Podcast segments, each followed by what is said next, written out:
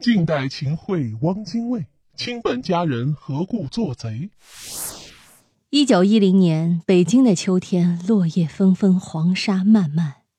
在一所阴暗潮湿的牢狱中，一个青年才俊一边痛哭流涕，一边挥笔作诗：“引刀成一块，不负少年头。”这个青年痛哭，倒不是因为监狱非人的生活，或是对自己的未来感到恐惧，而是他刚刚听说自己的战友在故乡为革命牺牲了，由此而产生了对国家命运前途的痛心。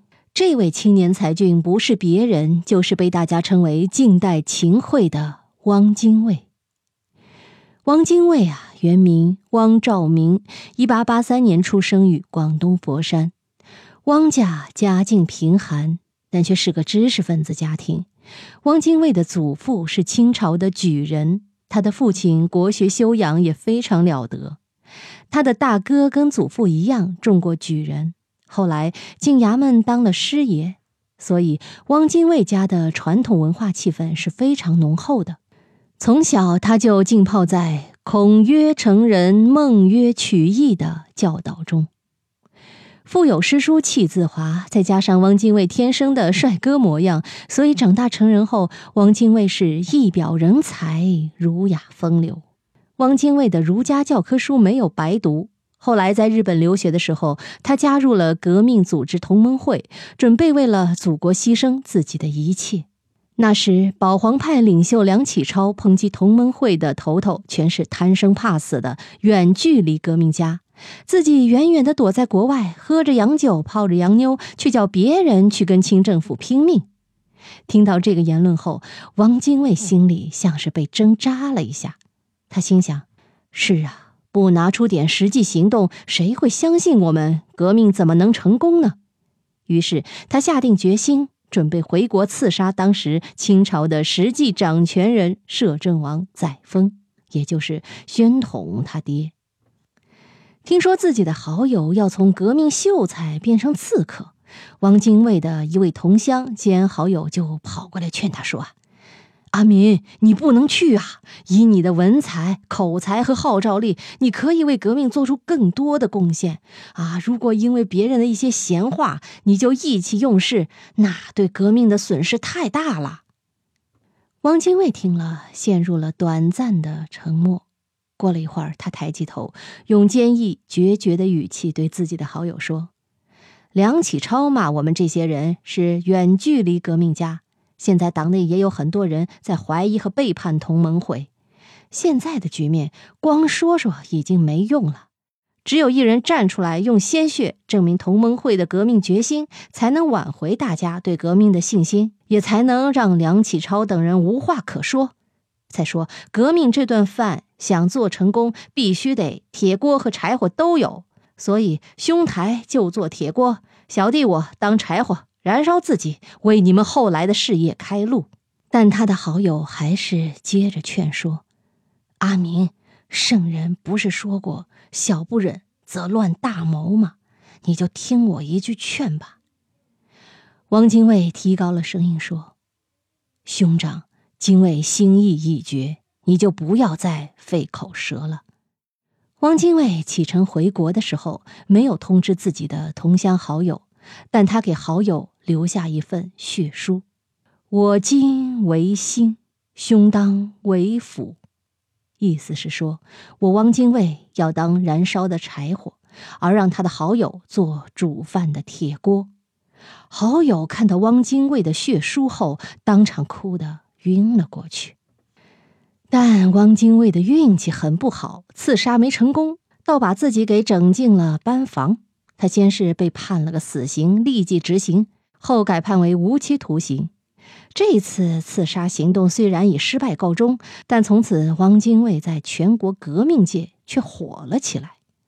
但人性就像六月的天空，变幻莫测。没想到，等到小日本全面侵华的时候，曾经的热血青年却主张对侵略者实行什么和平主义，与凶残贪婪的敌人谈和平，其实就是妥协和投降。所以，汪精卫的想法一提出，就遭到大家的纷纷反对。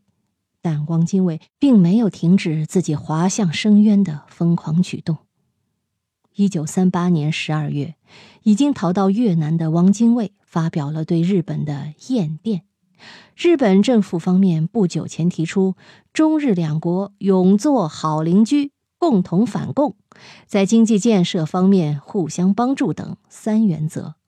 这些原则，赵明经过深思熟虑后，觉得国民政府应该以此为根据，坐下来拿出自己的诚意，跟日本政府好好谈判，以便中日两国早日结束战争，恢复和平。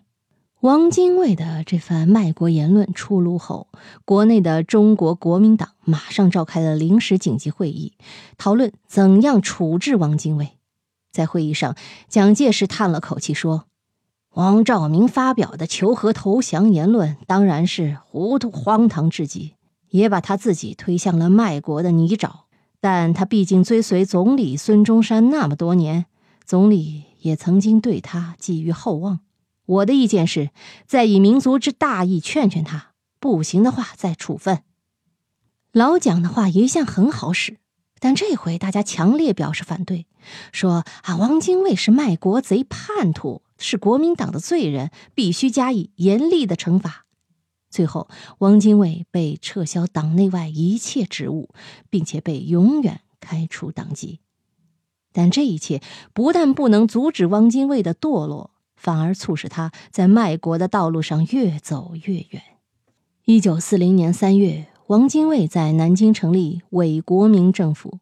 这一天，六朝古都、温柔富贵的南京的街头，到处挂满了青天白日旗，在每面旗子的左上端还加了一条三角形的黄色飘带，上面写着“和平、反共、建国”。